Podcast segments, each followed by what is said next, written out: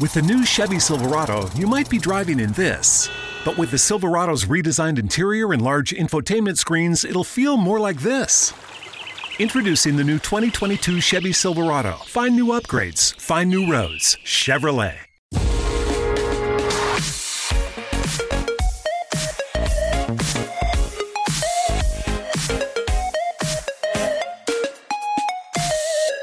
Bienvenido a esto que se llama La Zona Reservada, una sección de intro donde te hacemos una selección de los mejores episodios de podcast escuchados y te los recomendamos para que los disfrutes. Esta semana ya no es que no haya podido escuchar uh, podcast, sino la verdad es que no me ha apetecido escuchar uh, muchos. Nada que ver ni con las listas ni ninguna tontería de esas. Ha sido una semana triste, muy triste, pero aún así te dejo una recomendación la recomendación es el episodio 12 por 22, el libro de Boba Fett de la órbita de Endor. La órbita de Endor.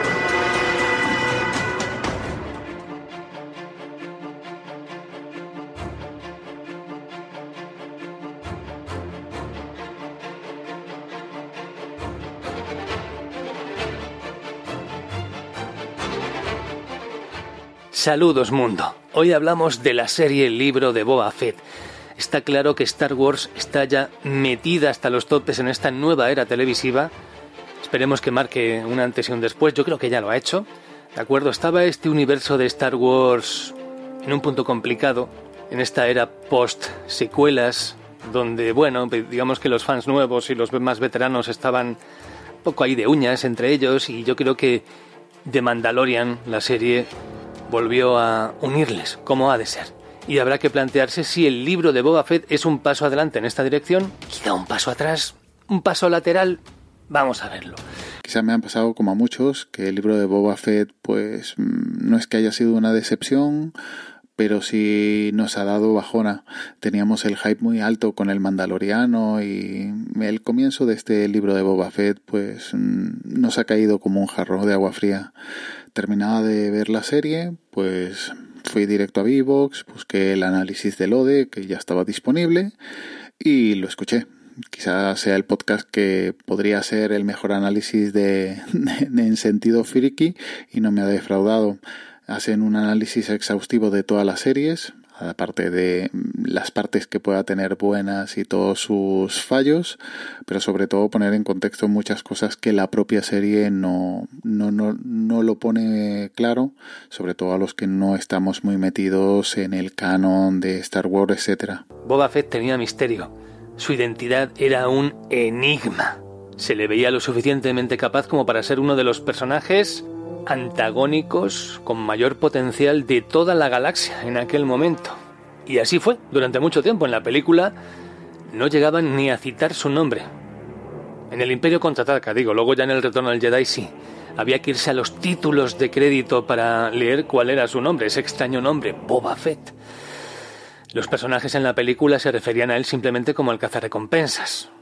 Y fue un personaje que creó una especie de síndrome, el síndrome de Boba Fett el de los personajes no pensados para arrasar por su molonismo, pero que el público, que es soberano, se fija en ellos y los hace destacar.